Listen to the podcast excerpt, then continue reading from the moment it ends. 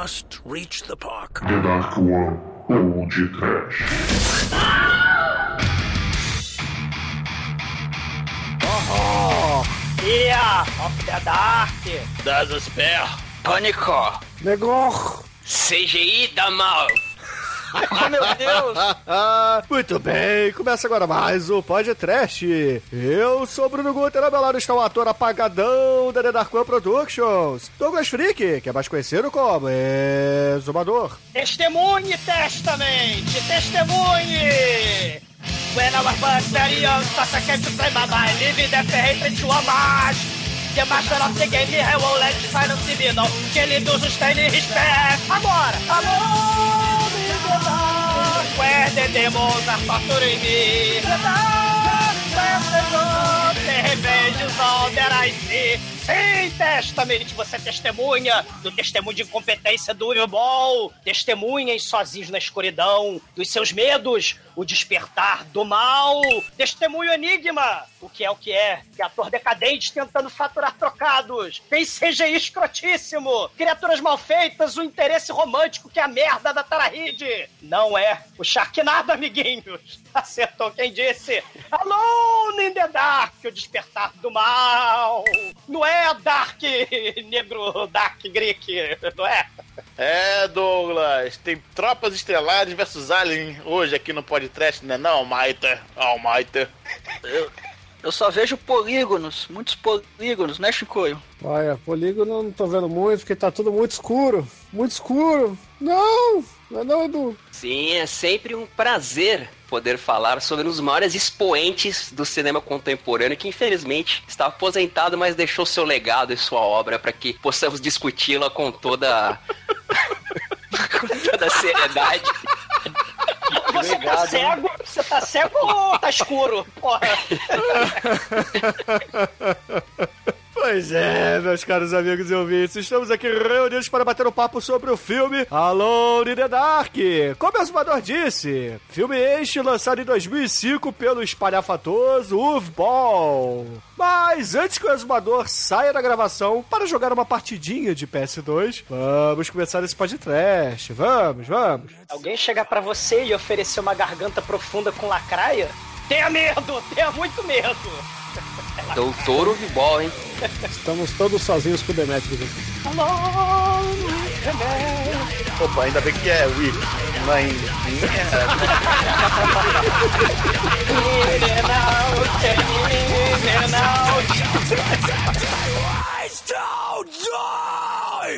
td1p.com. Suas definições de trash foram atualizadas.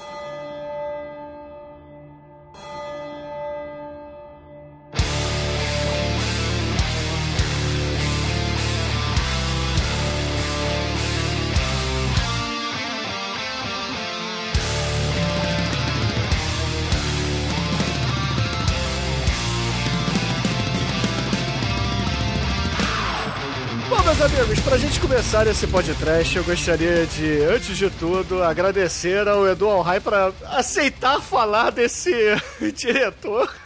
Gênio, gênio do cinema. Isso, ouvintes, quem tá dizendo é o Edu, não sou eu. Mas, porra, o Ibol é, assim, é galhofa, né? Galhofa ao extremo. E a gente aqui no podcast se amarra nas tranqueiras que ele faz. Melhor, fazia, Se né? amarra? Eu não. Peraí, que eu não entendi o que, que ele falou, cara. Você entendeu o filme de hoje? Então, é por aí, cara.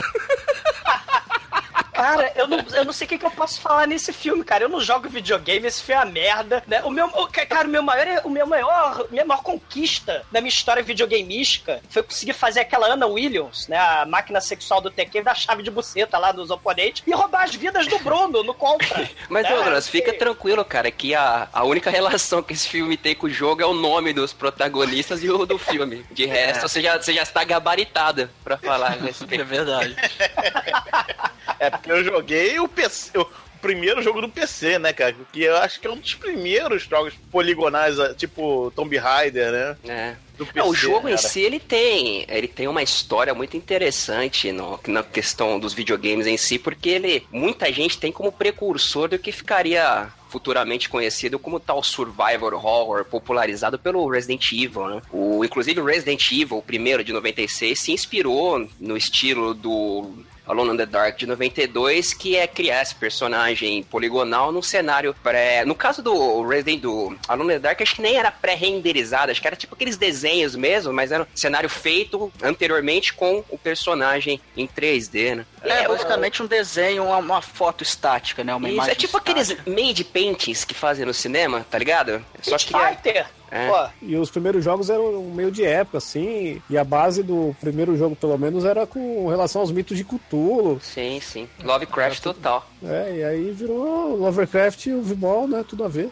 É. Assim, a gente falando hoje é que ele tem uma história muito importante mesmo nos games, mas o jogo, ele é. Ele é assim, por ele ter sido pioneiro nesses aspectos, ele tem alguns, digamos. Como é que eu posso dizer de uma forma que não seja pejorativo? Ele não sobreviveu ao tempo, né? É, ele roda 10 frames por segundo, sabe? É, mas ele é considerado como muito influente. Assim como o Doom e o Wolfenstein foram bastante influentes pro estilo que ficaria se conhecido como FPS, o First Person Shooter, né? O Alone in the Dark ele é tido como um dos pioneiros do Survivor Horror. Só que eu vou, vou- vou ser bem sincero com vocês, na época eu já não gostava, sabe? Eu já, já não achava assim, achava, mesmo sendo inovador, achava a jogabilidade bem ruim, assim, é. mas ele é um clássico. Desculpa os fãs aí, mas na época eu já não, não era tão fã. assim. Naquela época saiu muito aqueles clique, né? Point and click. Point É. and click, né? De- de- dessa época, né? Então ele é um, é um, é um 3D point and click, é um dos primeiros. meu. Caralho, era chato. Vamos tinha um chato. jogo do, do Jurassic Park também, não tinha? Que você clicava nos trocinhos. Não, mas isso, é, isso é muito depois, cara. É, o, o Alone in Dark é muito,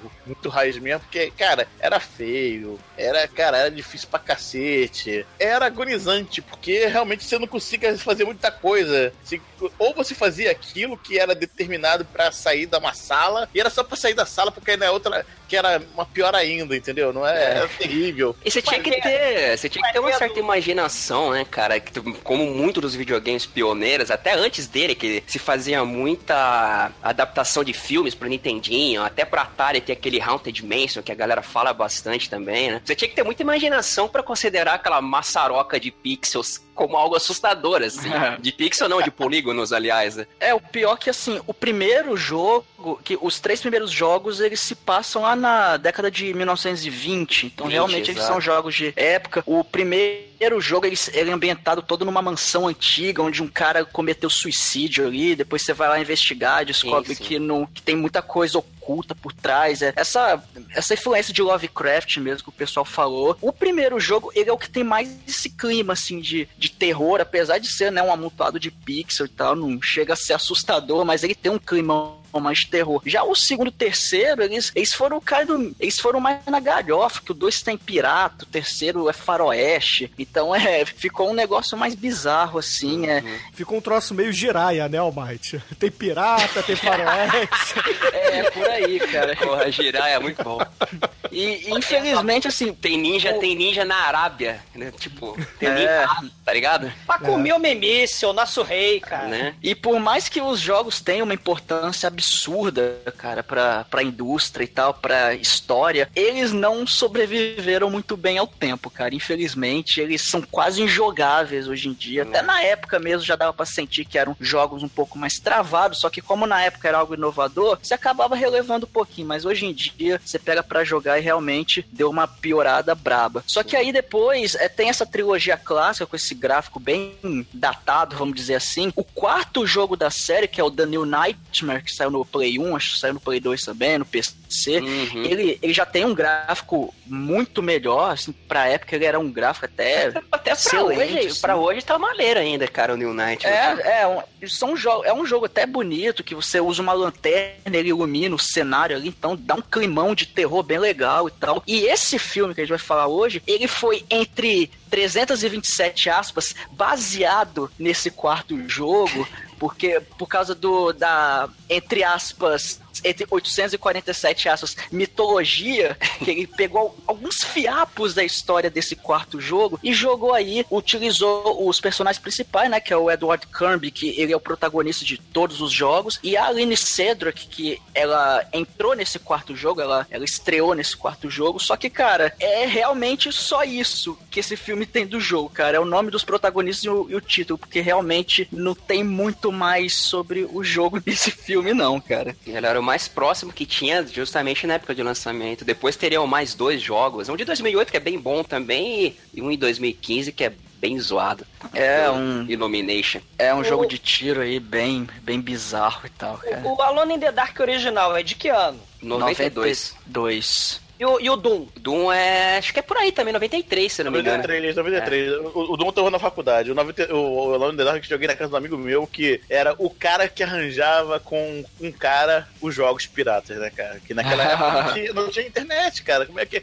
Assim, surgia o jogo, todo mundo tinha jogo de PC, mas não tinha internet. Tinha o cara que conhecia o cara, né? Era disquetinho, era maneira. Shareware. Boa É, época. não, não. Share- Shareware, Shareware é internet. Não. Não, Shareware era disquete, cara. É, disquete, CD também, CD que você comprava em banca. O pior que o 2 e o 3 eu joguei o original, cara, que um amigo meu tinha o 2, aí depois um outro amigo meu tinha o 3, eu acabei jogando ali. Mas, cara, esse filme aí, eu acho que eu já contei essa história aqui no podcast, que eu lá, um, um, um garotinho juvenil lá em 2005, estava eu passando em frente da locadora, né, na locadora de, de vídeo, era aí, na época que isso ainda existia aos montes. Aí eu vejo um pôster, Alone in the Dark, eu, meu Deus, existe um filme do Alone in the Dark. Você viu o pôster do Alone... que Você... Você viu o pôster do Alone in the Dark e falou: Caraca, o filme novo do Alien! É, eu confesso que aquele. A, a capa do filme eu achei estranho. Eu falei, caralho, que isso? Ah, as costelas com uma boca. E que, que porra é essa? Bicho, in the Dark, cara. Caralho, eu adoro o jogo e tal. Vamos assistir. Eu comecei a ver aquele filme. Falei, cara, esse jogo. Esse, esse filme tá meio estranho. Sei lá. Ele não tá muito a ver com o jogo. Mas, pô, tem o personagem que o nome é Alone the Dark. Não, não, cara, é Alone the Dark. Aí, cara, quando terminou o filme, eu, eu fiquei lá olhando pra aquela, aquele crédito subindo. Falei, cara, o, que- o que- está acontecendo aqui, cara? Eu, eu, eu, eu acho que eu não entendi o filme, não sei. Acho que eu sou burro, cara, que não é possível. Esse filme não tem muito a ver com o jogo. Aí, né, anos, anos depois eu acabei descobrindo quem era o Weeball e o resto é história. É, ele faz a adaptação de, de videogame, né? Assim, que é o que vocês falaram, só tem o nome, né? House of the Dead, aquele Dungeon Siege. Não, é, mas o, o House of the Dead é, é- é uma pérola, cara. O, o Alone in the Dark, o House of the Dead veio dois anos antes, 2003. O Alone in the Dark você ainda consegue assistir sem um preparo, assim, sabe? Sem uma, sem ser uma... O House of the Dead, se você pega sem saber nada, você fica perplexo, sabe? É, ele usa a cena do jogo na transição de cena, cara. Horroroso aquilo lá. É o Blood Rain, cara. O Blood Rain, espetacular, né? Mas a cena Horror do jogo que ele usa é do jogo 32 bits, né, mano? É, aquele é o podrão, é do 1 ou do 2, eu acho. É do 1. O House of the Dead não era aquele jogo que você ia lá no naqueles fliperamas especializados que tinha a pistola, tipo o Exato, filme é do isso aí. exato, exato, esse mesmo. É o jogo de tiro sob os trilhos que o pessoal chama, né? E é bem legal a série Sim. House of the Dead. Os jogos Sim. são bem bons. O 3 eu joguei, nossa, demais, cara. O 3 foi o que eu mais joguei ali. É, é difícil pra caralho, né? Porque é, é jogo pra comer sua ficha mesmo, mas é bem bacana. Zerava com uma ficha só o House of the Dead. Ô, louco, fodão. É, Porra. é claro, é, é claro que gastei mil fichas hoje. Né? Ninguém o antes, né, cara? Só o... É, você tem. Não, é, né? Nossa, é aquele, aquele negócio, como você é talentoso, né? É. Não, cara, O cara nasceu é assim, né, velho? É. Pistoleiro. sorte, né? O pistoleiro do shopping. O que eu acho ba- bacana é assim, é o gabarito intelectual do Vibol, né? O doutor Vibol, né? Sim, ele é literatura. Pois é, então ele usa videogame, né? Pra que não tem nada a ver pra fazer as Ah, coisas. Isso aí, isso aí é que ele deve ter ido numa grande feira de estamos vendendo licenças de tudo para todos, né? Ele, "Ah, o que, que ninguém tá Licença? querendo fazer agora?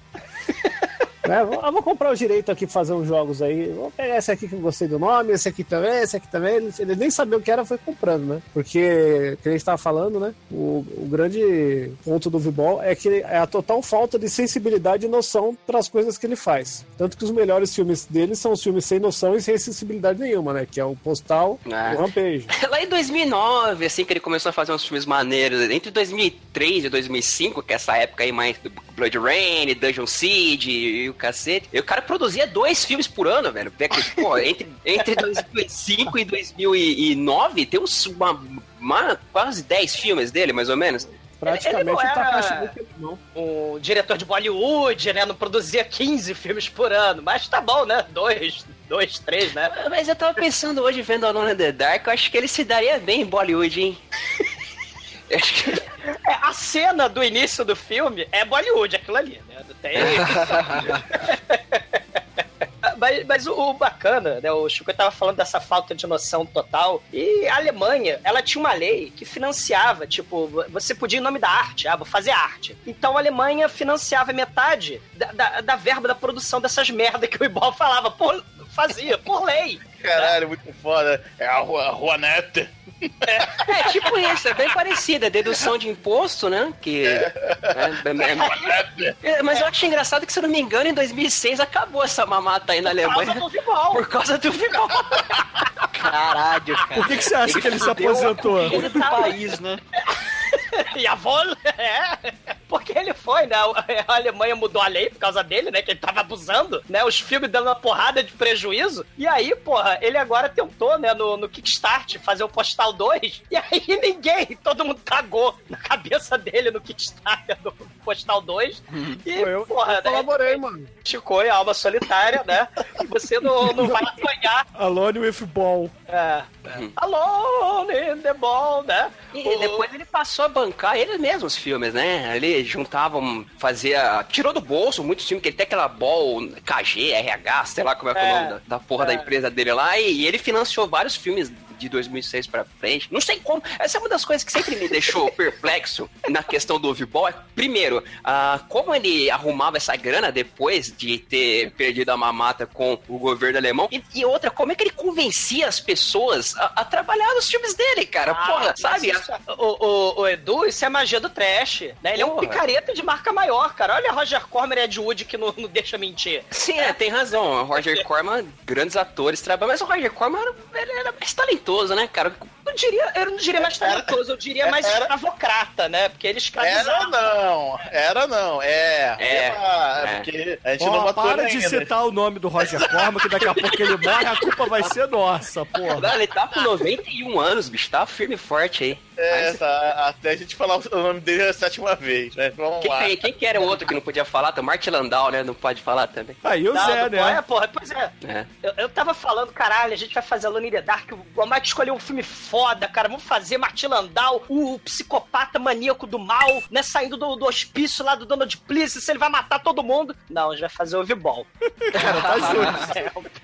Cara, na boa. Eu, puta, que merda, né? Alone in the Dark, pra mim, se não for o filme do Bart Landau, é a música do Testament que o exumador cantou lá no início, meu irmão. Porque eh, esse filme do Eve Ball eu só tinha visto uma vez e achei que nunca mais ia ver. Aí nessas horas eu paro e penso o que eu tô fazendo com a minha vida. Por que que eu faço podcast, meu irmão? De nada, Bruno. De nada. Canalha, né? Puta que pariu, cara. Ai, ai. Eu sinto um pouco de culpa nisso, porque eu tava brigando lá no grupo, né? A gente só tá fazendo filme foda, tem que fazer um filme merda. Aí, ó, Mike, vamos fazer então ali no The Dark. Eita, nós. Aí vocês chamam o High, esses caras, né? É, não, não, não vamos se fuder sozinho, né? Vamos, vamos chamar ninguém pra se fuder com a gente aqui. Ah, que beleza.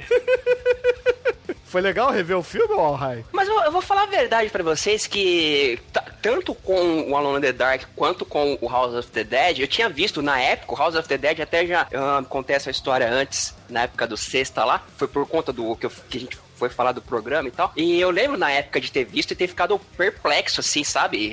Fala, caralho, que porra é essa que eu acabei de ver? Eu, Alone in the Dark, eu já vi com um pouco mais de preparo, achei uma merda também. Mas revendo um tempo depois, já com sentimento Isso dá assim. merda. Sim, mas eu, eu, eu consigo me divertir com os filmes do Ball, saca? Você consegue, principalmente esses primeiros aí dessa época entre 2003 e 2009, antes do Rampage, do próprio Postal. Postal eu curto, cara, eu curto de verdade mesmo. Acho puta filme divertido. Mas É, é, é- sim, esses daí é, é difícil você ver sem um, sem um preparo assim, sem, sem respirar fundo, tomar um café, sabe? Você vê de cara assim é meio complicado. Ah, não. Ainda mais é foda, cara, porque ainda mais ele pega esse lance de ser baseado no videogame, aí vai lá o fã de videogame e vê que não tem nada a ver, né, com os jogos que ele, que ele gosta e fica mais puto ainda. Depois que a fama do Uvball ficou gigante na, na década passada de 2000. Ah, e, e você falou aí do, do Rampage e tal, né? Mas, cara, claro, ele é o melhor filme do, do Vibom, mas o que não quer dizer muita coisa, né? Porque se a gente tá falando de cocô, um cocô com queijo, é muito melhor do que um Né? cocô sem queijo. Mas o Rampage é um, sei lá, um tiros. É um bom gosto do caralho, né? Um tiros em Columbine, sei lá, com GTA, né? E, porra. Então, assim. E ele fez filme do Far Cry, fez filme do, do como dissemos, Dungeon Siege, Blood Rain. O Far Cry é tipo o filme dos anos 80, assim, aqueles brucutus. Até esse, esse Alone in the Dark tem muito brucutu. Esse, o Christian Slater, que sei lá como, ele devia estar muito fudido na época pra ter aceitado. Cara, em nome da Rosa, nome da Rosa, quem diria? Porra.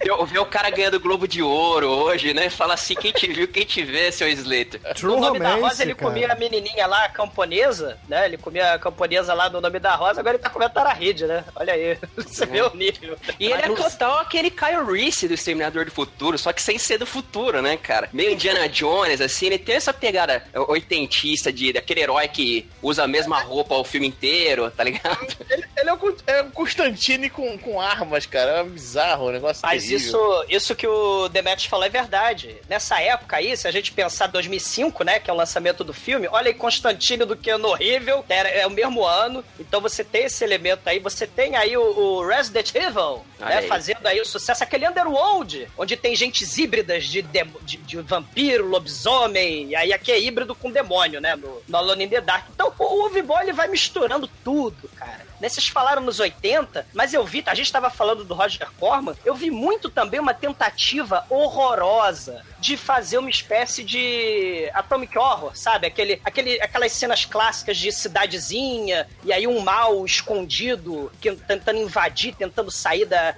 pra, pra dentro da cidade, tem que ter um cientista louco obrigatoriamente. Sim. Né? Os alienígenas que invadiam a cidadezinha, né? E aí você tem que descobrir o que, que se passa de misterioso na cidade. A diferença é que no Atomic Horror, né? Os Não tinha CG. é, é, e, e geralmente era ET, era robô, monstro gigante. E aqui, né, ou então, no- sei lá, nos anos 80 que você estava falando, né, tinha Twin Peaks, a cidadezinha lá toda sinistra. É, ou então aquele A Prova Final dos anos 90 lá do Elijah Wood, que tem a, a, a- a escolinha pacata, aí o T-1000 e a Selma Hayek, que é Jean Grey, eles são os professores, Professores do mal. do mal. Esse filme é maneiro, cara, eu gosto dele. Então, mas aí o Vibol veio e caga tudo, esse tipo de coisa, né? Então, né, o tema é o mesmo. Só que, porra, com, com o Vibol cagando na- no balde, né?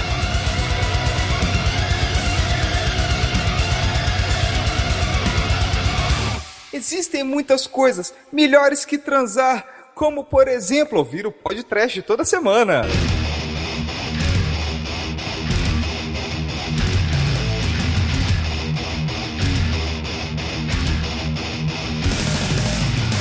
Filme começa com textão, olha aí, cara. Olha aí.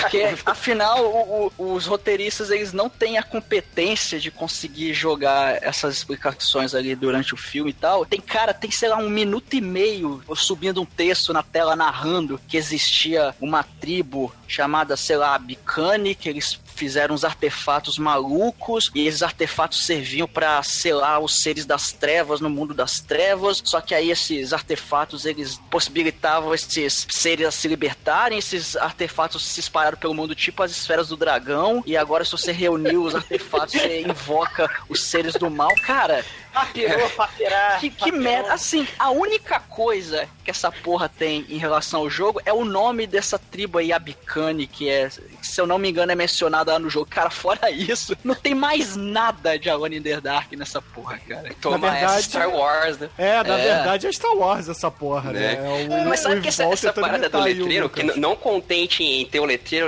o letreiro é narrado. E reza a lenda que colocaram esse letreiro porque nas exibições teste do filme a galera não tava sacando qual que era da história, sendo que eles repetem essa porra durante o filme todo, até o segurança da porra do museu sabe da história da parada, cara. Mas, mas você tá rindo? Eu não entendi até agora o filme, porra. Cara, eu vi com o letreiro e não entendi também direito, não. Tem os bichos do mal aí que abriam um portal na época. É tipo Profecia Maia, sabe qual é? Que eles abriram o portal na época, deu uma merda e vai abrir o portal de novo, vai dar outra merda. Aí o cientista faz experiência com criancinha, que aliás aquela série da Netflix Stranger Things lá, que a galera paga um pau, aí ó, muito parecido com o começo desse filme. É, bastante. Seu Edu, tem o- Eu diria que Alone in the Dark é melhor que Stranger Things, tá?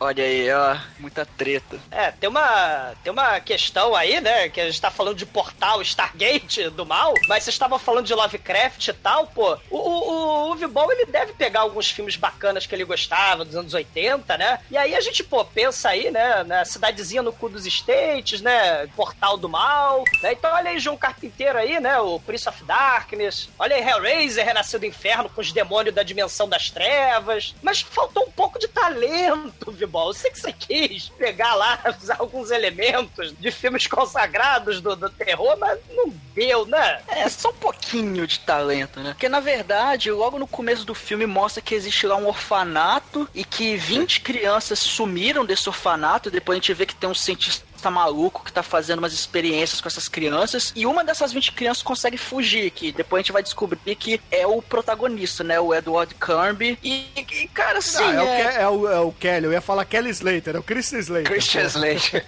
Exatamente. Só, O detalhe é que a experiência do maluco, a gente nem sabe pra que. Não sabe o que, que o cara quer, né? Ele diz que é pro bem da humanidade ou qualquer porra assim. Mas. mas Hitler, nunca, né? É o né? Do mal, cara. nunca fica claro realmente o que, que ele Cara, queria. O impressionante aí é que a, a irmã do orfanato, a freira lá, fala: Não, pode pegar minhas crianças. Não tem problema, não. É Né? pra salvar a humanidade, pode matar geral. Tipo, Meu você quer, você quer abrir o portal pro inferno aqui do lado? Tranquilo. Em nome, de salvar, em nome de salvar a humanidade? Beleza. Né? É, Filhos do Medo aí também, a freira, a, mulher do mal, né? Com, com as crianças das trevas. E o maneiro é que o nosso Christian Slaterzinho, ele é uma das 20 crianças que foge. Né? E ele resolve se esconder num lugar super seguro. A casa de força e alta tensão. Olha aí.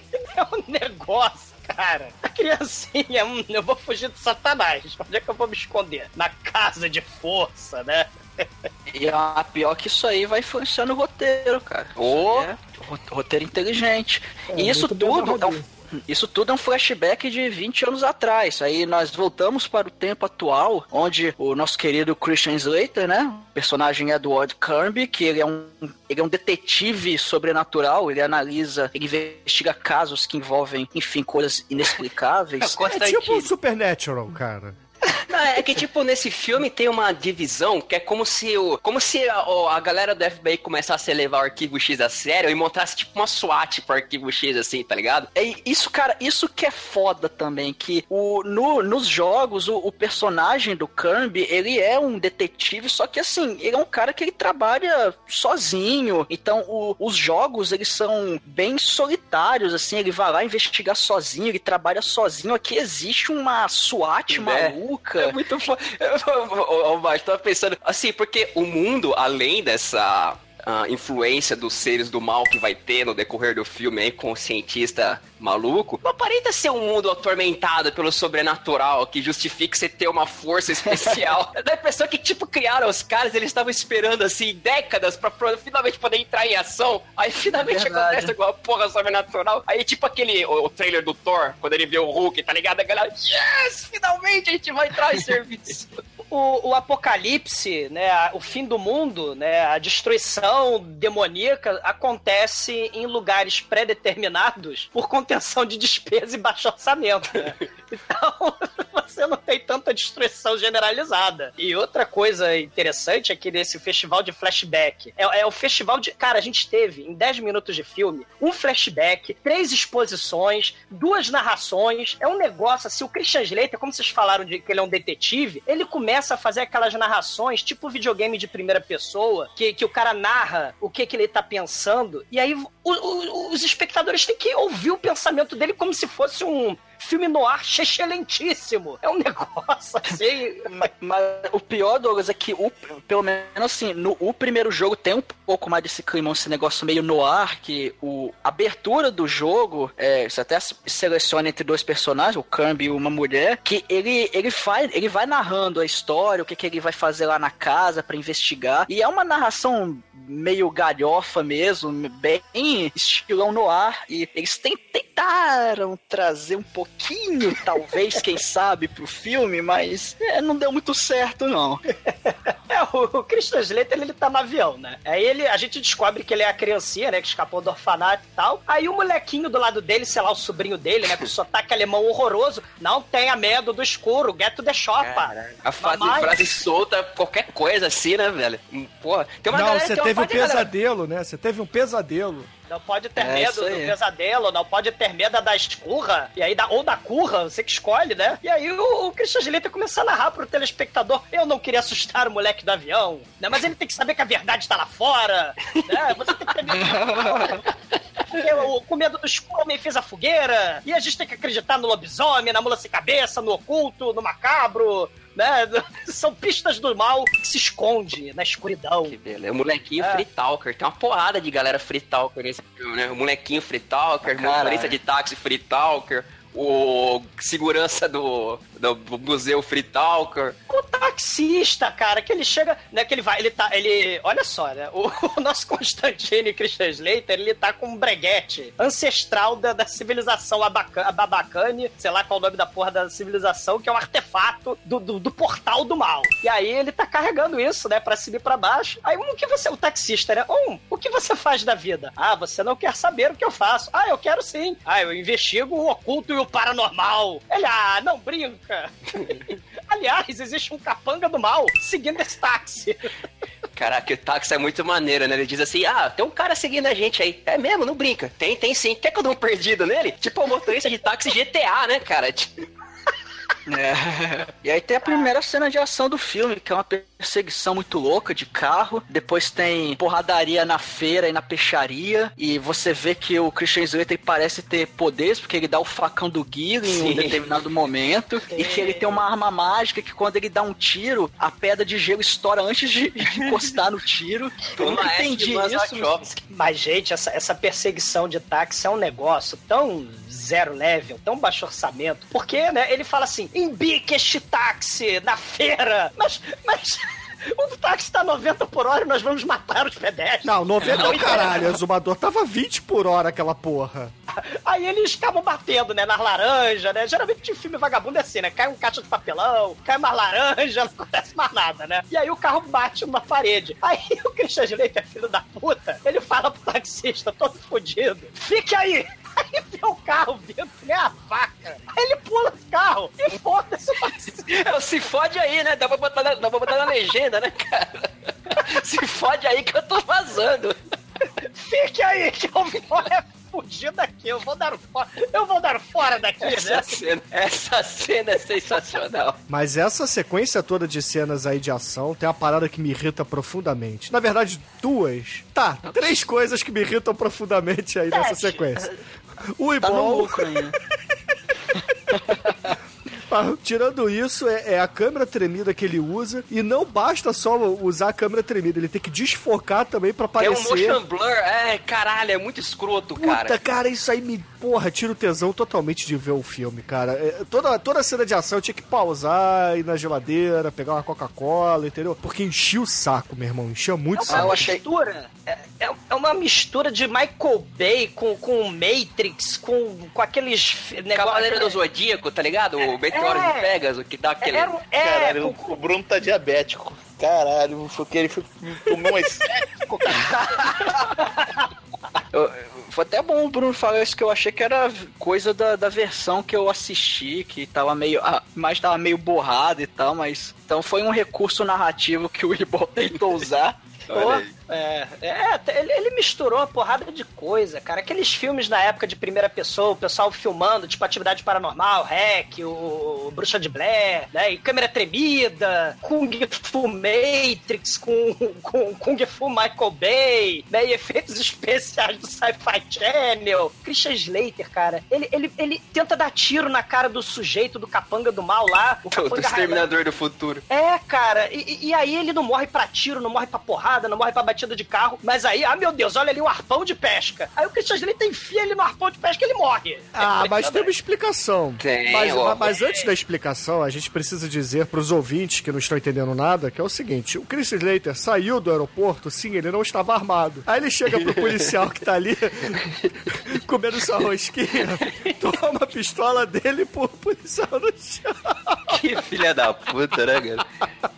Ah, caralho. A explicação, a, a- a explicação para isso aí, ô exumador, é que o cara cai de costas na, na porra do arpão, né? Então corta a espinha dorsal dele ao meio. É por isso que ele morre. O tiro pega no peito. E aquela porra era um zumbi, né? É, ele tinha um implante de uma, dessa micróbio alienígena lá costas que, por alguma razão, controlava ele e aquelas outras crianças do orfanato também, né? Até que tem um determinado ponto do filme que aciona, tipo lá, o Teoria da Conspiração, né? Dá um Constantinopla na galera lá e eles saem andando. assim. É tipo o Phone lá, o filme do Charles Bronson, que todo mundo escuta o poema na, na ligação telefônica e vira assassino serial do mal, meu irmão. É, tipo o assassino é, dessa, dessa parada aí, né? E o Christian Slater, teoricamente, também teria, só que naquela cena do começo, quando ele tá lá se protegendo lá, ó, perto da- das paradas elétricas, ele acaba sendo eletrocutado e o bicho fica morto lá nas costas dele, não, não, não dá mais problema. E o Christian Slater nunca tirou uma radiografia na vida inteira, né? Nunca precisou, porque puta que pariu, quando a gente vai ver a radiografia depois,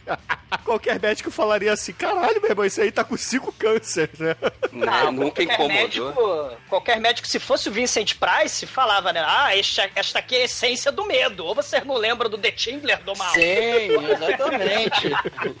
Essa é a essência do medo, é o Fear of the Dark. Caralho, por falar em doutores e laboratórios e doutor Mengele, vocês contaram quantos laboratórios secretos de cientista louco do mal tem nesse filme? Eu contei mais de 10. É, é impressionante. É, é um, é um até o Christian Slater tem um laboratório. Que ele precisa analisar os breguetes, as, ro- as rolimã que ele tem, né? do- da civilização secreta. É, é um negócio. É, o Christian Slater nesse filme, ele parece o Duncan MacLeod do seriado do Highlander, que é uma espécie de colecionador de artes, né? Ele mora num puta apartamento e tem sempre uma mulher que entra, faz sexo com ele e depois ele vai investigar alguma parada e cai na porrada com o vilão, né? Eu, pelo menos, acho que é isso que esse filme fala, entendeu? Mas tem uma pitada de exército no meio. É. E tem uma galera no navio lá, que inclusive um desses caras do navio que tinha dado a ordem pra matar o Christian Slater, pra pegar o artefato dele. Essa galera no navio tá tentando procurar um navio afundado, porque talvez tenha alguma coisa. Na Argentina, pelo que entendi, diga-se passagem. É, aí eles acham um baú maluco, aí o doutor lá do navio fala pra não abrir a porra do baú, mas os caras abrem, aí enfim, porque todo mundo lá morre. Ouro, É o baú gold. da casa própria, cara. Cara, é a, ca- é a caixa da armadura de ouro de Afrodite de Peixes, cara. Tava lá no fundo do oceano. Ele acha uma pode caixa ser. de ouro. Ele tava brincando de James Cameron, né? O Dr. Hagendaz lá, o...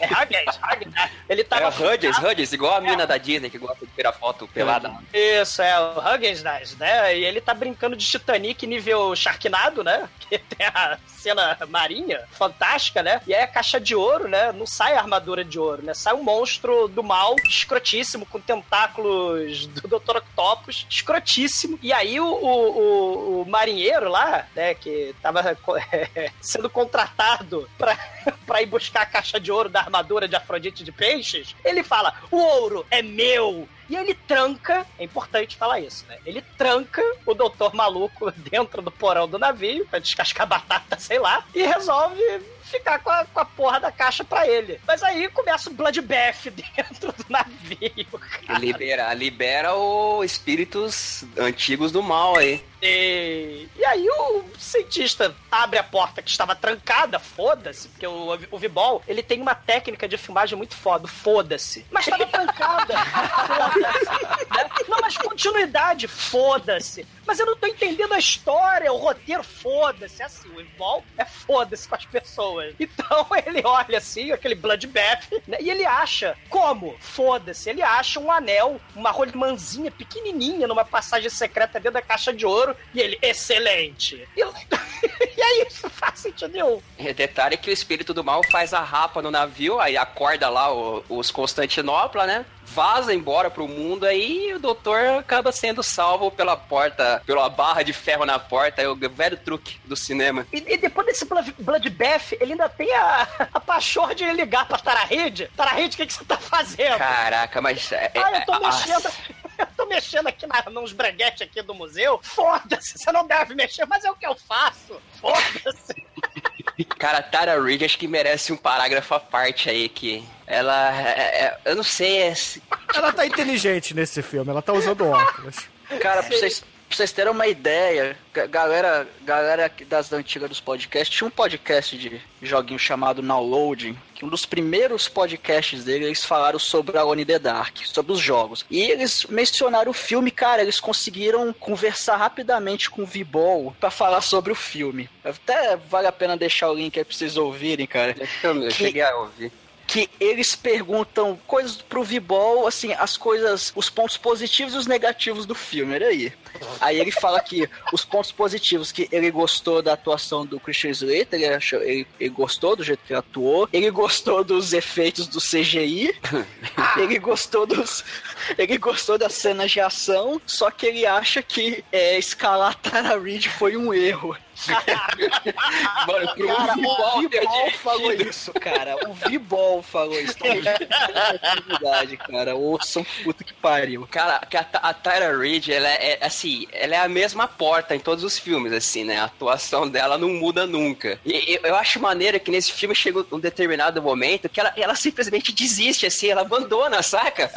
Ela, mas, mas- mas isso aí é por causa de uma síndrome que o futebol tem, que todas as mulheres do filme dele são modelos, vocês já perceberam isso? Até a, a, a freira é bonita, velho. Todo mundo do filme, ele, ele pega as minas tudo topzinho assim, porque velho, não existe operador de telemarketing feia. Põe essa. Sim, essa eu, eu achei impressionante que acho que a- quando a galera viu o, o buraco que tinha se metido já no meio das filmagens, aí quando tava lá pro fim, percebe que a personagem dela, ela, ela- ela liga o foda-se, ela fica no automático assim, ela fica andando de um lado pro outro, aí ela lê a Ela é uma mensagem. cara. Cara, é, o foda-se é o que define esse filme.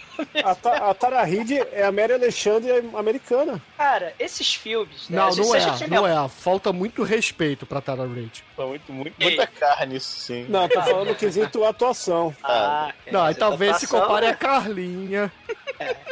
Não, todas, tem que elas, todas elas se, se graduaram com louvor na escola de atuação do São Francisco, isso não tenha dúvida. Né? Tem PHD, cara. tive a, a- a oportunidade de assistir esse filme com a versão comentada do Vibol, o seu inglês Get the Shopper. Então ele fala, Tara Reid, muito inteligente, botei óculos, ela parece uma... Muito inteligente, que é isso em Caraca. 44. Ta- Tara Reid fez a escola do Dr. Francisco, só que repetiu.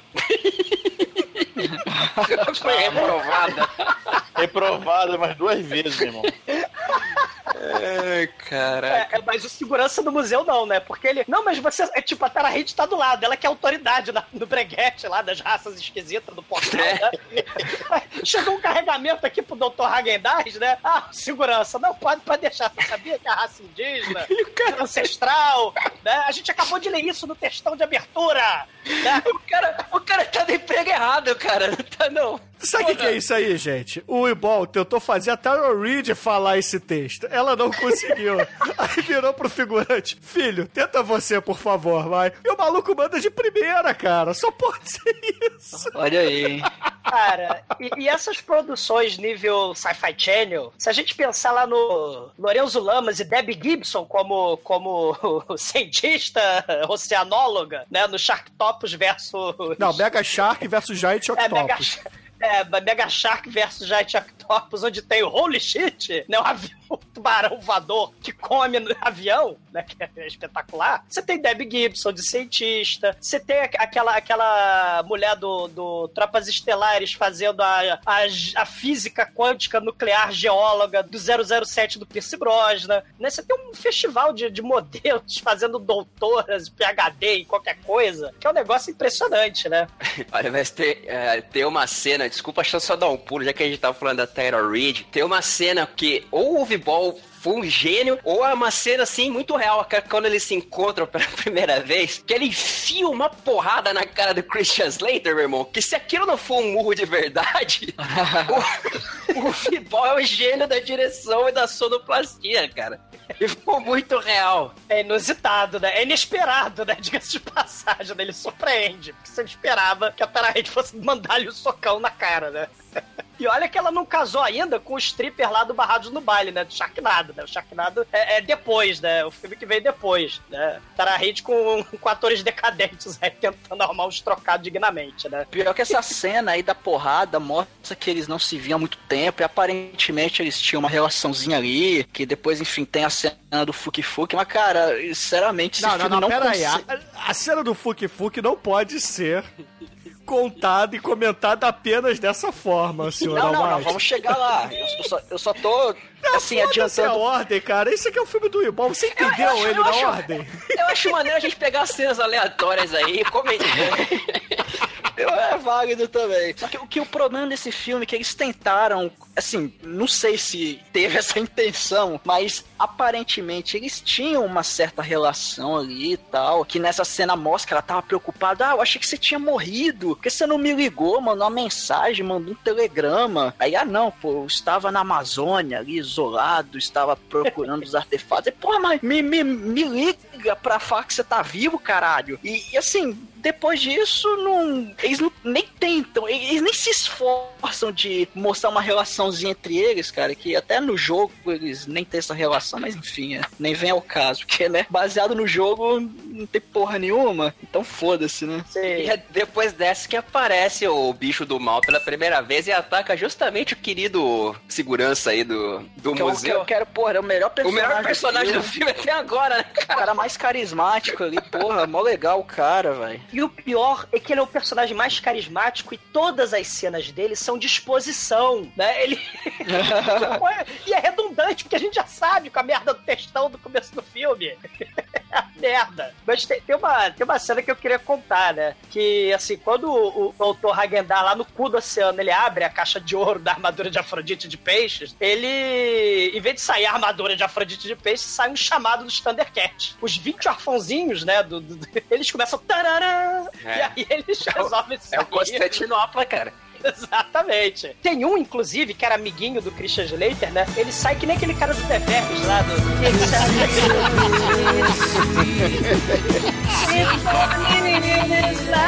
Yes, I can change. Ele sai esbarrando em todo mundo. I can change. I can change. Yes, I can change. I can change. Ele sai esbarrando em todo mundo porque ele está dominado mentalmente, né? É o chamado dos Thundercats. Sai todo mundo. A dona de casa deixa o frango no fogão. É uma coisa horrorosa, né? E a genialidade do Ibol de dar um, um close, né? Como diria lá o Bruno Costa no final do Cinecast, né, Edu? Ele Opa. faz. ele faz uma traveling na pia caindo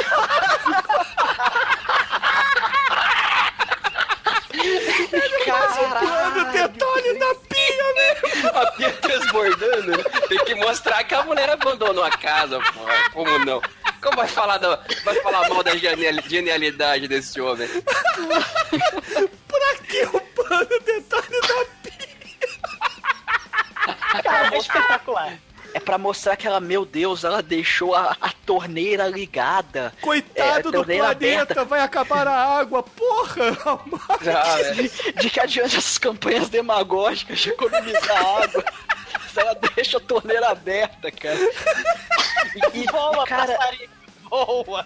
E, e- e outra, e outra falha brutal depois de, de desenvolvimento de personagem, que a esposa de um dos caras lá do John liga pro Christian Slater, porque eles, enfim, ele era amigo de infância do cara. Ele liga, liga pra ele, ah, ele, meu marido sumiu, acordei, ele tinha desaparecido, não deixou mensagem, não, não deixou porra nenhuma, me ajuda, me ajuda. E cara, assim, você mostra, pô, caramba, é amigo dele e tal. Só que, cara, lá na frente, depois, numa determinada cena, quando o cara morre, o Christian Slater não tá nem aí e fala, ah, o cara morreu, ok. Né? O John assim, é. foda-se, esse meu amigo que eu conheço desde sempre, o cara morreu na minha frente e eu estou um pouco me fodendo para ele. Não, e o Ibol, e o Ibol não faz o plano detalhe do amigo morto, faz a pia. Acabei de dar dois tecos no peito aqui do meu amigo de infância. Que se foda, pô. Cara, mas parece a ser trilha sonora muda. Não, vamos ser justos, porque a, a esposa dele também tava nem aí, né? Que vocês viram a cara de preocupada dela. Foi atuação pior do que a Tara Reid, né? E olha Né, que foi. estou preocupada. Tara Reid atuando, estou contente. Tara Reid feliz, estou feliz. Tara Reid dando socão no Christian Slater, toma socão. É assim, é uma nota só. Ó, é, é, as luzes apagaram do museu, estou com medo e os pelos da minha nuca eriçaram. Ai, que delícia, cara. Que depois até o Christian Slater ele vai pedir ajuda pra um amigo dele, que esse amigo, inclusive, trabalha na organização, na SWAT do Sobrenatural ali. Vai lá pedir umas... Comando É, vai pe- 713. É, vai pedir umas informações pro cara. Depois o, o comandante lá do, da 713 descobre que ele tá de papinho com o Christian Slater e fica puto. Sabe quem é esse comandante, Almighty? É o Stephen Dorff, nada mais nada menos que Cécio B. Demente, do João das Águas, meu irmão. Porra, É, foda, Stephen cara. Dorff. Muito foda isso. É, fo é foda É pra é foda, foda. É Foda ele ter feito esse filme, né? É, Tadinho. então é foda pelo que, enfim, né? Que que o É foda. B. Demente é, é- é dessa época aí, não é? 2000 e... É 2000, 2000 e pouquinho. É 2000, né? 2000, é, tá É, certo. é, dormi pouquinho, é. Pô, coitado, né? Ele fez um filmaço desse pra depois cair no Alone in the Dark, né? Mas. A foda. gente descobre, o, o Almighty, que o, o Christian Slater, ele além de ser órfão, geneticamente modificado, eletrocutado, com a lacraia do Tingler, né, do Vincent Price, ele também ganhou poderosos poderes de procurar pistas da turma do Scooby-Doo, porque o cara da autópsia lá do departamento lá do Arquivo X, lá da CIA, sei lá, lá da, do exército lá da, do Resident Evil, ele pediu demissão. Ele trabalhava lá com o Stephen Dorff, tava pediu demissão. E, e uma coisa interessante nesse filme é que o nível de investigação que todos os personagens promovem nos seus laboratórios secretos, nos seus 20 laboratórios, é o nível de investigação tipo a Bela do Crepúsculo, cara, procurando vampiro no Google. O, o Christian Slater tá com papéis, aí tem rosto lá do- do- do- dos amiguinhos dele desaparecidos na tela do computador, e, te- e tem, sei lá, constelações de Cavaleiros do Zodíaco pela tela, isso vai ser importante, né? Tem o Google Maps de um lado, e tem um monte de Tecnobabble que a gente não entende pouco Esse filme tem. Esse capricha, velho. É, é até na cena lá da autópsia, que o, o cara lá que tá fazendo a autópsia é esse amigo do Christian Slater que deu as informações e tal. Ele tá lá fazendo autópsia e o Christian Slater entra lá, começa a conversar com ele, e ali ele descobre, ele fala, pô, eu, eu sinto umas dores de cabeça de vez em quando. Eu tenho que tomar uns remédios, não posso operar máquinas pesadas nem dirigir à noite, entendeu? Mas tá tudo tranquilo, eu sou aqui um agente, um ex-agente do governo que caça Não, o- demônios para O sobreviver. detalhe é que o malandro, ele não tem. É tipo aquele funcionário que o cara deixa com o monitor virado pra parede, manja? Não tem uma câmera, não tem um segurança, não tem porra nenhuma nessa sala do cara. O cara rouba o cartão lá O Christian Slater entra no, no órgão, no prédio do governo dos Estados Unidos, cara, com um cartãozinho qualquer, com código de barras. É Né? isso.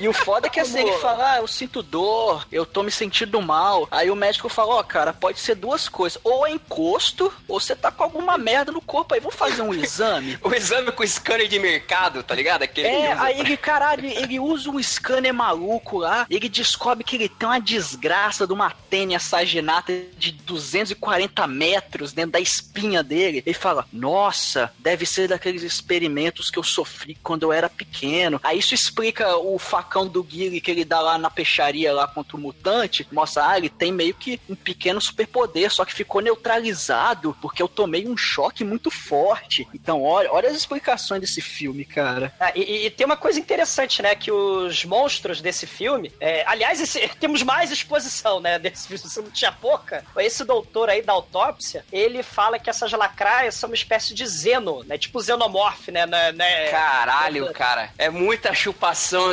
Vai tomar no cu. O cara, além de copiar o monstro do, do Alien, me bota o nome de Sino ainda. Exata, não confundir com Xeno ou Xena, né? Que Xena é aquela moça de couro.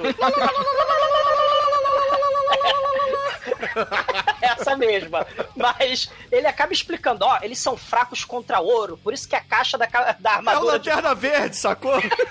Exato, cara.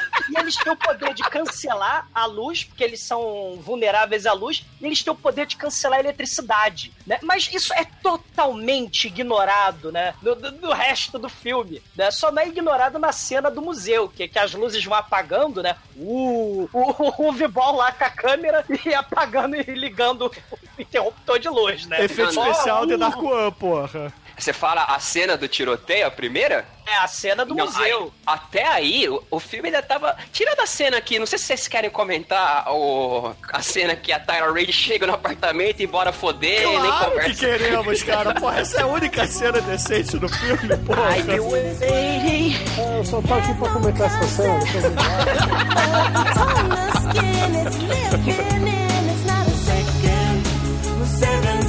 seconds away, just as long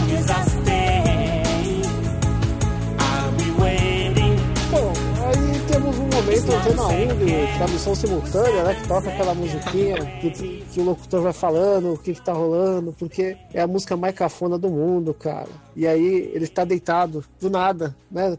Dia cansativo, pô, tô, descobri que eu tenho um, um bagulho nas costas, tô todo fudido, o mal vai nascer. E aí ela vai, aparece. Vai, e, e naquela. Canta, canta aí, Almighty, canta de fundo aí. I be waiting. Eu só lembro dessas, desse verso, cara. Eu não sei.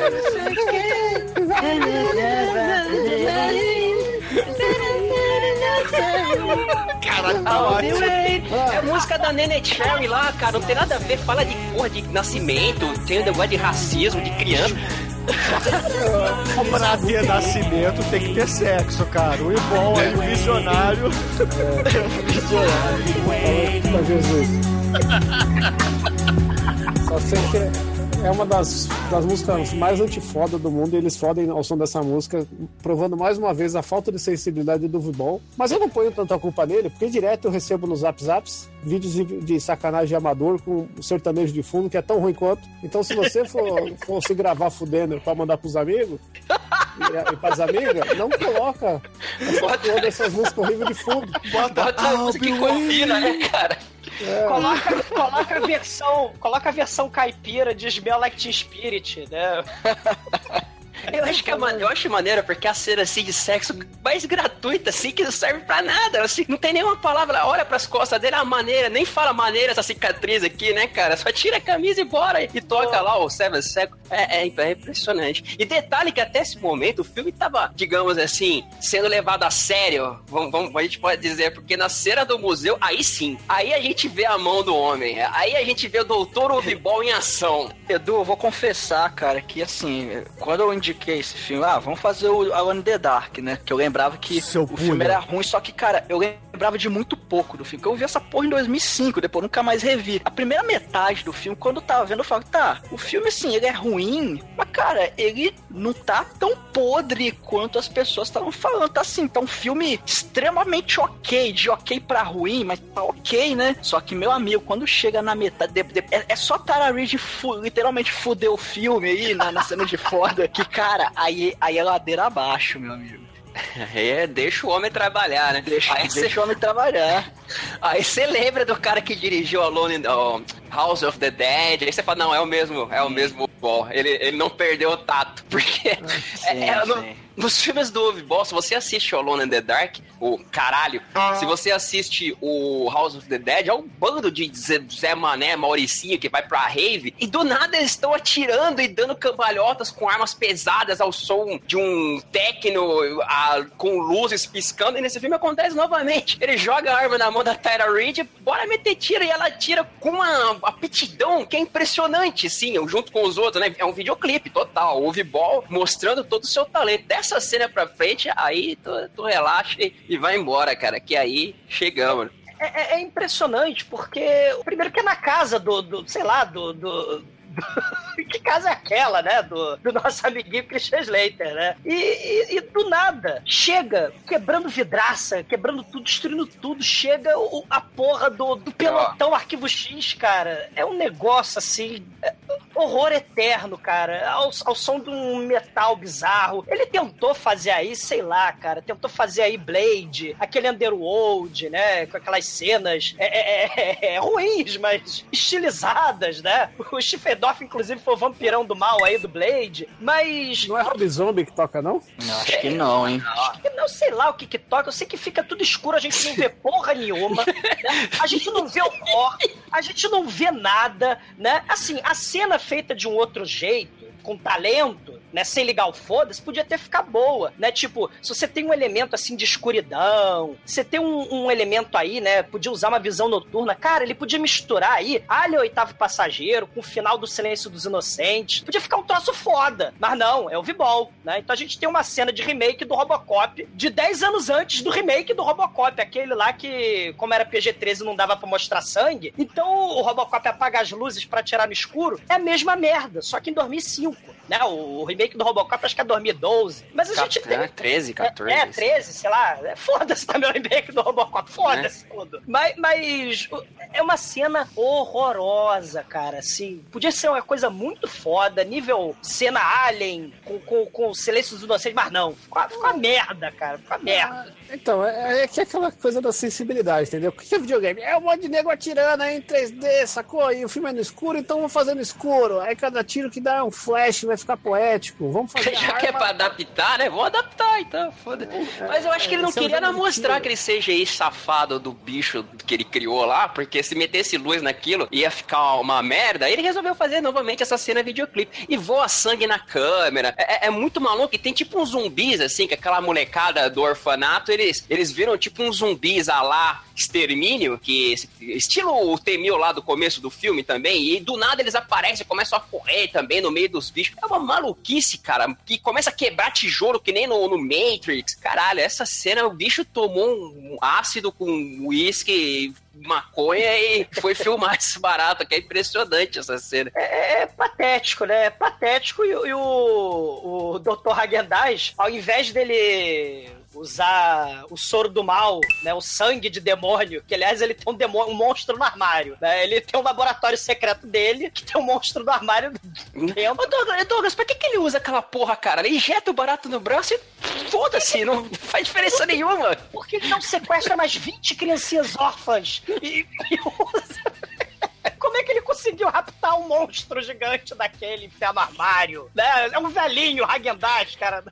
Caralho, cara. Mas assim, esse, esse doutor do mal, ele acaba indo lá na casa do, do outro doutor, né? Que também tem um laboratório secreto lá no FBI Arquivo X. Ele, ele vai lá, logo depois que o doutor do Arquivo X, ele dá bala, dá presente, dá bala de revólver, dá GPS de encontrar demônio pro Christian Slater, porque ele, ele faz a limpa no equipamento de milhões de dólares do contribuinte e entrega pro Christian Slater. Olha aqui as balas de luz, né? Ele entrega essa merda toda. A lanterna que não usa pra porra nenhuma também. Caralho, né? Aí ele entrega, aí ele, hum, eu acho que o nosso cientista já pode morrer, né? Ele já fez toda a exposição que ele precisava, já explicou as fraquezas do bicho, né? Explicou que ouro é, fra- é forte contra o bicho, eletricidade, então agora ele já pode morrer, né? Já entregou todo o arsenal pro Christian Slater, né? Por que, que ele não entregou pro, pro FBI, propriamente dito, pro Stephen Doff? É, é mistério, né?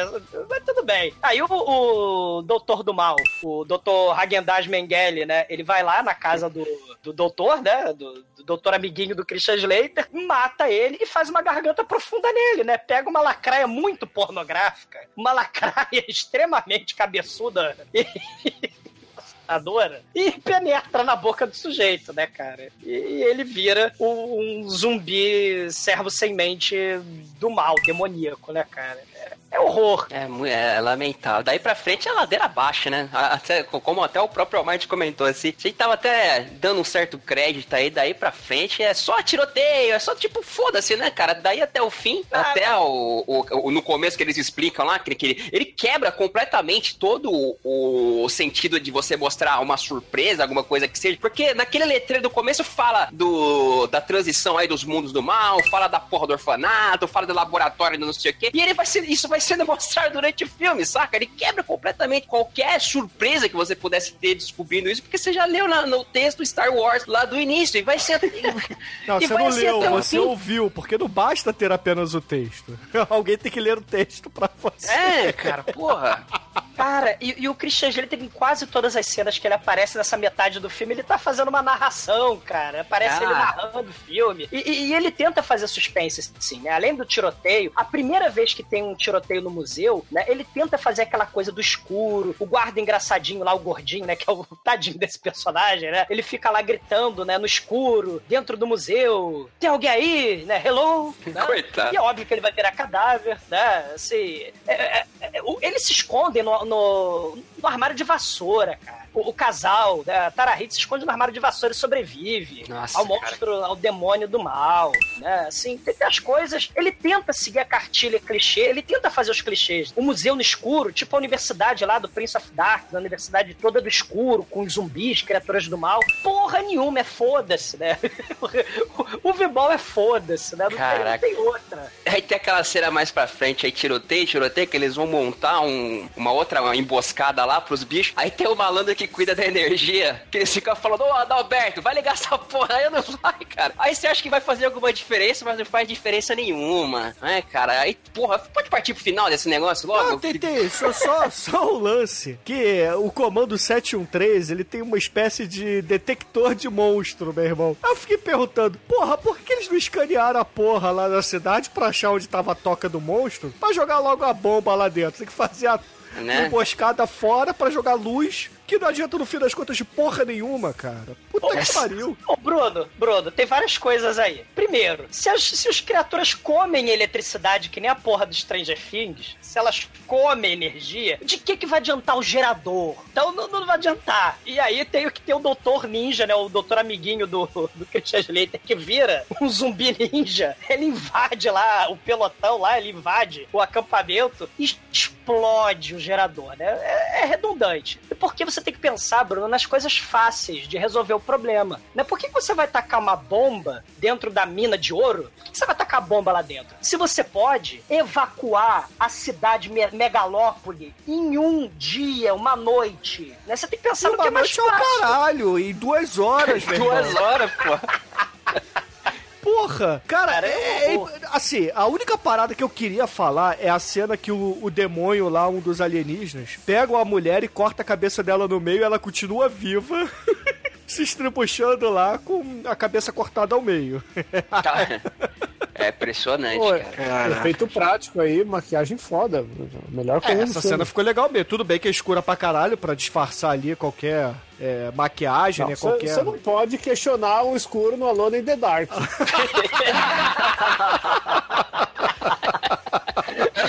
Fiquei frustrado, eu fiquei frustrado que esse filme é muito mais iluminado que Godzilla. Godzilla é o verdadeiro Alone in the Dark, cara. Cara, sabe outra coisa que é, que é impressionante Os também? monstrinhos parecem os filhos do Godzilla, né? Sim. É o Alien o- misturado o- com Godzilla. O, o do, o do Battle Brother, que não o, o Godzilla Ninja de, do, do ano de 2016, né? É, o do Battle Brown que é o que vale, né? É isso aí. É, o, o tiozinho lá, o. eu- eu- eu- pelo que me deu a entender, não sei se é isso, mas o lance dele injetar lá a parada no braço meio que dava. Ele comandava a porra do bicho. Não sei, eu sei que tem uma hora que ele começa a mandar um monte de bicho desses pra cima da galera. E eu acho que antes do- dos bichos exterminarem metade do esquadrão, o esquadrão foi tão competente que eles acabaram que não aparece mais um ET do filme até o final. E os caras abrem a porra da porta do inferno, não me sai um bicho, cara. E só vem o tiozinho, só vem o tiozinho de volta lá e ele toma dois tiros e morre. Foda-se, cara. É muito.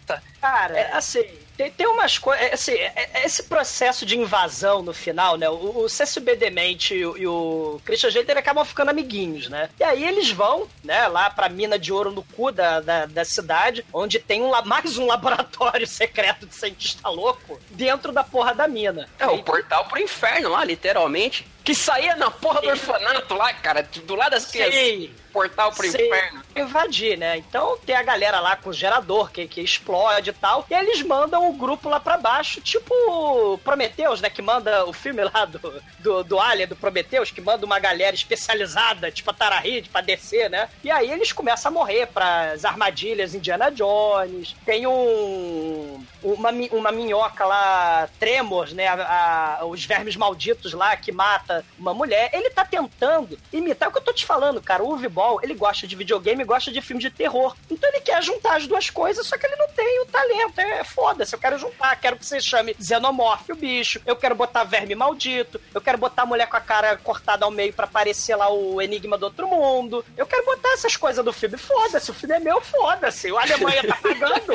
né? Não sei, tô pagando. Douglas, Douglas, mas tem uma cena, tem uma cena que no final, que é a redenção, a caralha do Stephen Dorff, que ele Nossa. bota uma bomba na- lá na, na buraco do- dos monstros lá, né, que não sai nada daquela porra, não sei, já tinha matado tudo, pra que explodir? Deixa os bichos quietos lá, só, só pra acabar com a entrada. E ele tem um daqueles detonadores, esse detonador não funciona, aí ele vai me dar uma de herói e volta na parada, e a bomba é tipo um reloginho assim, e ele programa 5 segundos, ele podia botar o tempo que ele quisesse. Caralho, eu não entendi isso, sinceramente. ah, é, ah, pra mim a única falha de roteiro é essa aí, cara. Porque A única. Bate, porra! Pode. Ma- Mas, não, assim, esse cara, o Stephen Dorff, ele faz várias coisas bizonhas, né? Primeiro, ele perde o crachá pro nosso amigo Christian Slater. E, e segundo, o Stephen Dorff, a Tara Reid e o Christian Slater e mais um figurante que vai morrer certamente porque não tem falas, eles descobrem a passagem secreta para o portal do inferno. E quando eles vão usar a Rolimã, né, ancestral, de ouro do, do Christian Slater pra abrir o portal do inferno, aparece o Dr. Hagendash com uma metralhadora e fala: não, não, não, não, não. Aí ele pega o anel da armadura de ouro de Afrodite de Peixes, que ele foi lá no cu do oceano buscar, não sei como ele voltou, porque o, o marinheiro, todos os marinheiros foram mortos. Ele voltou a nado, sei lá, é o cara foda, esse veio né? voando. Mas, se não vier o caso, aí ele pega o anel e junta com a Rolimã. E aí faz a chave do portal. Aí você, caralho, a chave do portal. Aí quando ele vai abrir o portal, o Stephen Dorff me puxa, eu não sei se vocês repararam, uma faca de efeito especial. Caralho, É uma cara. faca de CGI. É a faca de CGI. Aí quando ele morre, ele começa a esfregar os mamilos. Ah, eu estou fazendo movimento circular com o mamilo. Ah, eu tô morrendo. E é uma faca de efeito É o- especial. É o atirador de adaga nível 50 com bônus de XP, né, cara? Aquele. É horrível, é horrível. Exumador, eu acho que nessa cena faltou o Cut Smasher. Cut Smash era muito foda, cara. Realmente, com os seus dois sais. Tá lá no site, é um vídeo, go- vídeo educativo, tá? Tá, tá lá no nosso, no nosso Facebook. São bastante. E, o- e o portal do Diablo, né? O portal do mal, né? Já que a gente tá falando de videogame, né? Ele abre pra um mundo, né? Que no- na versão do comentada do Vibol, com seu inglês macarrônico, ele fala: Ah, é, é, é, a- o portal dimensional abriu e, e abriu pro ninho dos demônios. Ou é o ninho ou é o inferno, ah, sei lá, foda-se. Ele fala isso. Ele não Cara, é impressionante. Cara, a gente. Ó, tem que ter um cinecast pra discutir a natureza multidimensional das manifestações demoníacas nos planos de existência? Não, foda-se. Né? É porque os bichos desaparecem, cara. Igual no House of the Dead lá, que também que tem um milhão e quinhentos mil zumbis na porra da rave que no final eles simplesmente desaparecem. Assim, só fica o padre do mal lá e, e foda-se também, né, cara? Isso aí é nível Uvibol de roteiro e, e direção. E depois que ele sai também, o Bruno Gunter falou do, do plano detalhe na pia. O que, que é aquele plano detalhe no gato, cara? Não sei. Talvez o mesmo motivo da cidade estar vazia e evacuada e só duas pessoas andando. É, é a maneira artística do Uvibol demonstrar que a cidade tá. Esse, esse portal, né? se- Antes dele explodir, só, só pra mencionar o negócio, o Uvibol ele tenta juntar a porra toda. Lembra que a gente tá em meados do- dos anos 2000. Então aí tem Senhor dos Anéis, aquela porra daquele mundo. Vocês lembram as pilastras de Moria, né? Onde descem Uhum. os orcs? É a mesma merda, só que, claro, né? Muito mais mal feita. Né? Os orcs descendo pela pilastra, que nem em Moria, é igualzinho. Né? Não, Então, pô, assim. isso, isso aí é cenário real, pô. Você tá zoando, ele reutilizou esse mesmo lugar aí na cena do postal com mil macacos lá que estupram o Minimi. Sim, tem isso também. É o mesmo né? lugar. Sei. Mas, assim, o, o sacrifício, né, também do Schiffendorf, que o nosso querido Donai falou dos 5 segundos, é o sacrifício Bruce Willis do Armageddon. O, o Vibol é amigo do Michael Bay. Ele tem a mesma lógica, né? Armageddon. Então, assim, é um negócio patético, né? Tão patético que eles têm que sair na frente do orfanato, né? É, é a lógica foda-se, escrotíssima dele.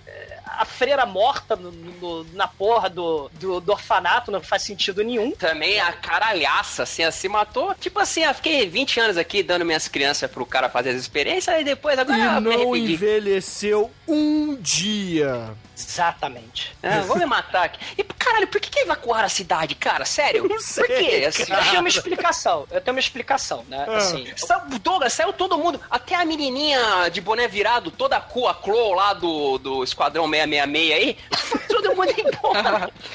Cara, eu tenho duas explicações, na verdade, né? Uma é porque os demônios que estavam lá na mina de ouro, no portal, eles estavam só de sacanagem, eles eram uma distração, era a isca. É tipo o Salsicha Scooby nos planos magníficos do Fred. Eles são a isca. Porque o verdadeiro plano era o massacre da cidade de Vancouver. Mas então, não tem enquanto... uma gota de sangue no chão. Ah, mas isso aí é porque, claro, é a segunda explicação. Acabou a O- grana da produção no a, final. né, a cidade que é filmada é Vancouver. E todo mundo sabe, né? Quem viu South Park, que 80% do orçamento do Canadá é usar essa cidade para cenário de filme, né? Dos Estados Unidos, de Hollywood. Então, a cidade, né? Vocês lembram? O Extermínio 28 Sim. Days Later, né? Que é uma cena lixa- do caralho. é uma lixarada que ficou em Londres, é um caos, né? O apocalipse zumbi é muito sujo, muito feio, é um lugar sujo, perigoso, o apocalipse zumbi. O Vibal não, no teu orçamento.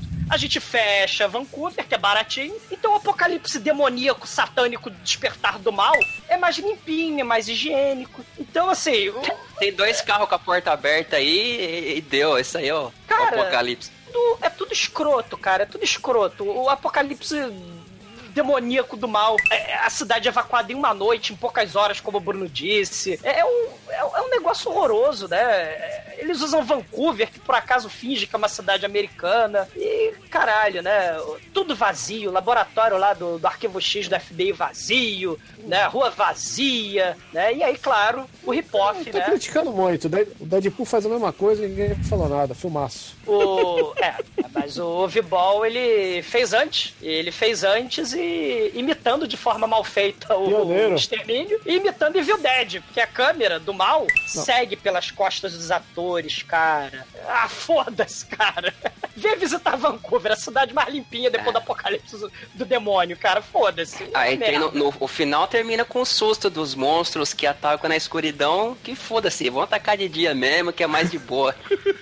É, exatamente. Caralho, eles têm protetor solar, cara. Eles atacam de dia. Né? O Eles viraram. não. Não, eles viraram monstrinhos que brilham no escuro, igual no crepúsculo, meu irmão. Só pode ser isso eles atacam-no Alone the Dark. Senão eles vão de dia. Ah, foda-se! Já dizia o bom, gente. Horse, brother, horse, yeah! Esse é o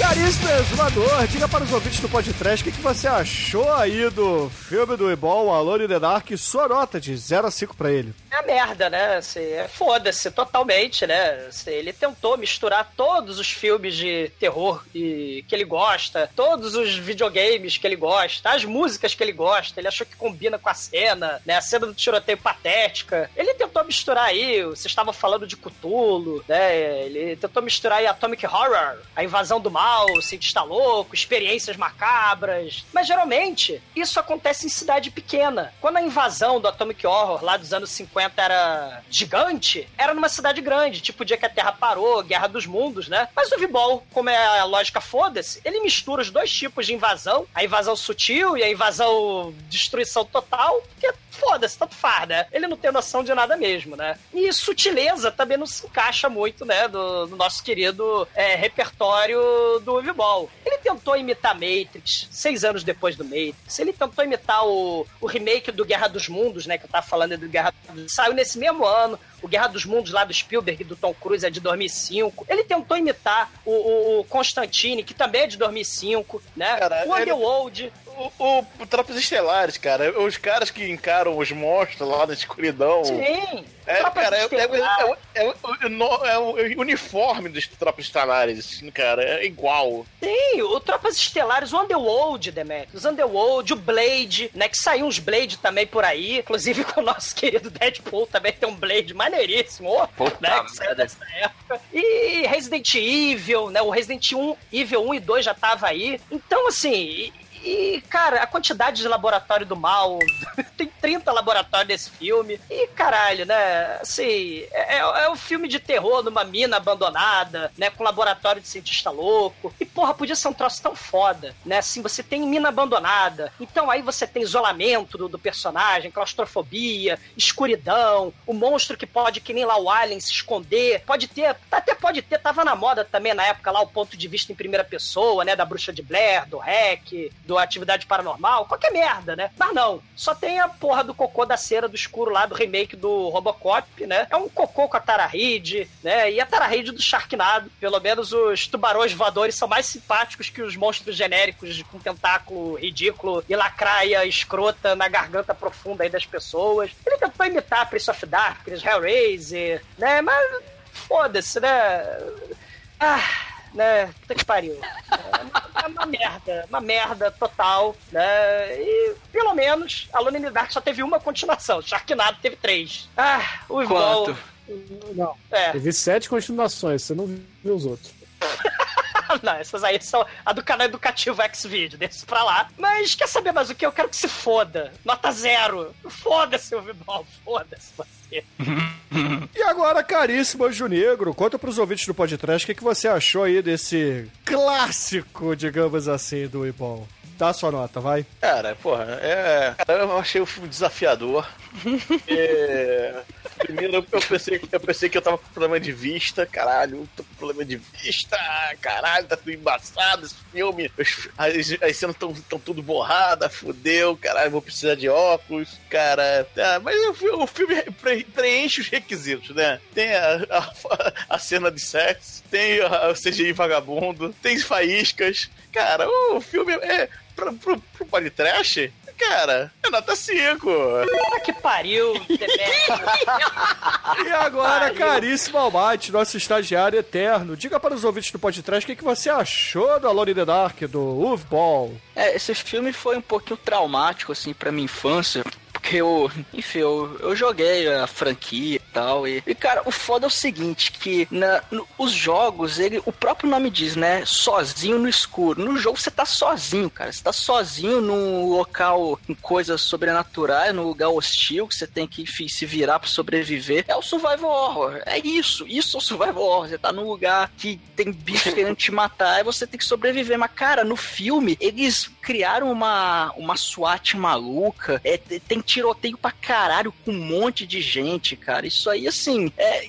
esse filme de Alone in the Dark não tem nada, cara. É, é tipo o filme do Mario Bros, que só utilizaram o nome pra fazer outra merda qualquer. Foi mais ou menos isso aqui, cara. Eles pegaram o nome e fizeram um filme é, genérico, um filme qualquer coisa, que se não tivesse o nome Alone in the Dark, seria um filme assim, de um filme podre, ruim, mas seria só um filme ruim. Mas, cara, tipo, botaram o título Alone in the Dark, não tem nada, cara, não tem nada do jogo aqui, não, nem, nem assim, um fiapo da essência pra dizer, ah, isso aqui realmente lembra alguma coisa. Não precisa ser igual, cara, é adaptação, você pode adaptar, mas é, realmente é um filme bem ruim. Eu não lembrava que era tão ruim, foi uma experiência interessante, digamos assim, rever esse filme. Eu vou dar nota 1 porque esse filme tem mérito por existir. E, e o empresário do Nightwish na época, eu não sei como eles liberaram a música pra botar no crédito final. A banda tava tocando MTV, enfim, mas. Enfim, parabéns pro Ibol, cara. Ele consegue, ele consegue enganar muita gente pra fazer os filmes dele. Então, vida longa ao Ibol. Volta da aposentadoria aí, hashtag. É isso aí. E agora, Chicoio, aquele que corre pelado e no escuro. Diga pros ouvintes, cara, o que, que você achou da adaptação do Uwe Ball para Alone in the Dark? Dê sua nota. Bom, primeiramente gostaria de dizer que não corro pelado no escuro. A única vez que eu fiz isso eu quebrei meu nariz. Ah, Foi muito foda. Eu tava andando com a mão na frente pra não bater com a cara na parede. Só que era uma quina de um corredor, a minha mão foi pra frente. Aí o resto do meu corpo, do lado esquerdo não. E eu dei um Caraca. passo, uma grande narigada na parede. Foi um dia dos maiores dores que eu senti na minha vida, né? E como eu tenho pouco nariz, então dá pra medir bem o tamanho da dor. Mas a outra dor que eu senti no escuro foi ver esse filme, né? E vi ele como deve ser visto, sozinho, porque é praticamente impossível alguém querer te acompanhar nessa porra. né? É, essa devia ser o pessoal na época do cinema. Ô, mina, vamos lá ver um filme. Que filme você quer ver? Alone in the Dark, do Ball. É, vai sozinho, mano. Olha, o Ball aí, o Joselito dos diretores, totalmente sem noção, desprovido de qualquer senso de certo e errado. É uma pessoa que, que eu admiro de certa forma. Gosto muito do- dos filmes não games dele. E eu vou dar uma nota correspondente à sua grande superioridade no, nesse perfil de filmes de games, da descendência da carreira do. do eu ia falar Kelly Slater, que é o. Mas Kelly Slater é o do. é o surfando. É Surfing the Dark, né? Do Christian Slater, tadinho, só se fudeu. Então vou, vou dar nota 2, uma pro, pro fim da carreira do, do Christian Slater e um pro, pro, pro Vibal aí, um incentivozinho, assim, modesto, pra ele não se animar muito, mas pra, sei lá, né? Eu tava lá no Deixar o Kickstarter, menino feliz. É, eu ajudei um pouquinho no Kickstarter dele, divulguei, mas, pô, a galera ficou meio broxo.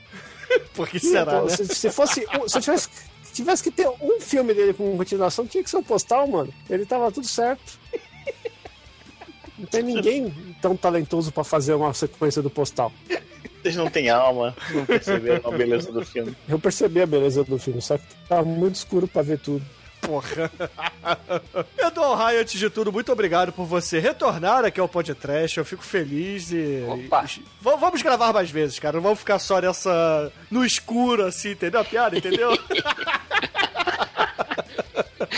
Mas valeu novamente pelo convite. É sempre um prazer estar aqui com os amigos. Ah, excelente. Então diga pro, pros nossos ouvintes o que, que você achou desse filme, essa, entre aspas, adaptação de videogame do Ball. E depois dê aí uh, pros nossos ouvintes o endereço de onde você pode ser encontrado nessas internets aí de Jesus Cristo, Nosso Senhor. Vamos analisar esse filme no quesito cinematográfico. Acho que é até uma injustiça com a análise cinematográfica, né? Cara, eu Não- precisava do Bruno Costa nesse podcast.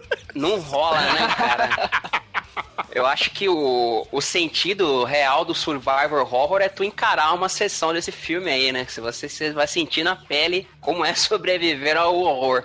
Mas, como eu disse no início do programa, com certo preparo, você consegue se divertir, sabe? né? Você consegue tirar as rir das bobagens da a Tyra Reid porta que no final desiste da vida e vai no automático. O Christian Slater tentando dar dignidade pro barato, mas nada acontece. O, a saída do inferno do lado do orfanato das criancinhas, os bichos do mal que sonham do nada, a relação do Stephen Dorff com o Christian Slater, que tu não sabe que porra que é, se eles são amigos, se são inimigos, se o cara gosta dele, se não gosta. Bosta. Aí no final ele tem essa redenção, a moda caralho aí, o, no caso do Stephen Dorff. Mas dá, dá pra se divertir. Eu acho que só analisando no quesito trecheira, dá pra levar um 2 um aí. Ah, excelente. E... E, e, e seus endereços aí, meu filho? Cara, pra quem quiser me encontrar, atualmente eu falo de games lá no Reload, que é o nosso podcast de notícias semanais também, com um programa que nós criamos recentemente, que conta historinha, fala dos jogos clássicos aí, a gente fala bastante lá no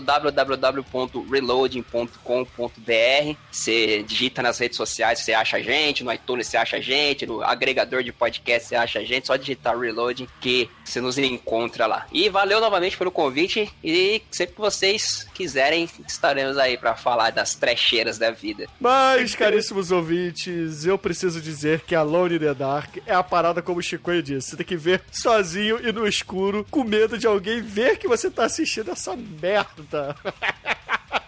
Que filme cocô, cara. Que filme cocô. Poucas coisas salvam. E eu só não vou dar zero como exumador porque a gente tem I'll be waiting. que merda disso. Cara, é verdade. Eu vou É dar você que financia essa bosta. Essa cena merece um ponto. Tiro meu zero e dá um ponto pro I'll be waiting seven seconds. Cara, é. É, é, é! Só faltou o Kennedy no, no, no, quarto, né? Não, só faltou o Kennedy na, na cena de ação, cara, pra combinar perfeitamente, entendeu? Pra fazer o paralelo. É, porra. Mas enfim, com a mudança repentina de nota aqui do Exumador, esse podcast ficou com uma média de 2. A Lone The Dark recebeu 2, cara, por incrível que pareça. É justo. Gente sem alma, gente sem alma. Ai, ai. E Eduardo Rai, qual é a música de encerramento que a gente vai usar pra fechar esse podcast, essa mexida que a gente deu aqui na carreira do Uwe Ball, que a gente espera que ele não morra e sim, que a aposentadoria Porra. dele que morra. Tem que manter a tradição de trazer uma música boa aí, né? Eu ia eh, pegar o clichê máximo do Iron Maiden, mas deixa quieto. Que aliás saiu no mesmo ano do jogo, Fear of the Dark, é uma música muito boa. Mas eu vou cair em outro clichê máximo com o instrumental bacanaço aí, The Call of Cthulhu, do Metallica, que é baseado. O nome é baseado no Lovecraft, mas é uma música instrumental muito foda aí do Metallica. Ah, então excelente, ouvintes. Fique aí com Metallica e até a semana que vem. Se o Vibal não gostou da minha nota, eu chamo ele pra sair na porrada no ringue, só que ele vai brigar com o Bruno, e foda-se. Caraca, pior que teve essa mesmo, né? Raging Ball. Raging Ball é um nome muito bom, cara. Raging Ball. É Bruno e Raging Ball, foda-se. Vai lá, Bruno. É, eu mando o Almighty, cara. O Almighty que luta Muay Thai. É o estagiário. Vai lá, estagiário. Maldito. Vai lá, cara. Vai lá, cara. Tá com medo, cara? O Ball tem o triplo da cidade, porra. Mas ele era boxeador profissional, cara. Aí, você não é Muay Thai profissional também, não? Você não era É, no teu não. podcast lá profissional de bermuda, porra? Você lutava Muay Thai de bermuda, então você é um profissional. É Muay Thai de bermuda, realmente. cara. O Verbal, ele dirigia com luva de boxe, né? Ele apontava pro cara, vai pra lá, a mãozinha pra baixo assim.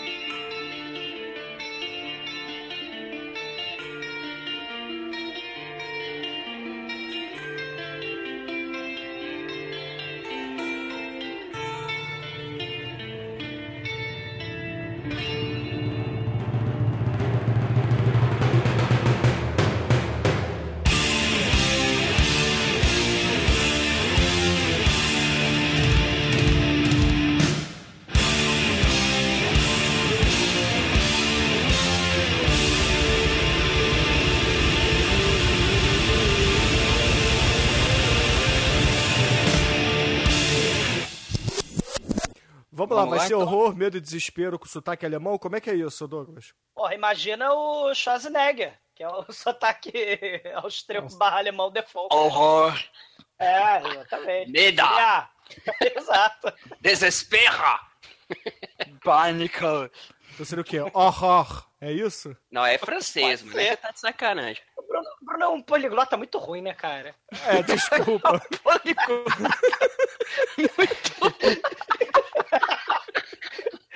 Lembra do. é, lembra do. Everybody get to the shopper now! Exatamente. Não, então como é que é o horror, gente? Eu não sei, desculpa. Horror. Horror. É assim? Não, tem que ter um R assim. Horror! Tem que ter um horror. Horror. Tá ligado? Como se tivesse. Horror! Dando uma Imagina o escalada assim. Imagina o Horror. Colosso falando alemão. Horror. Assim? É tipo isso. Tá bom então, então vamos lá.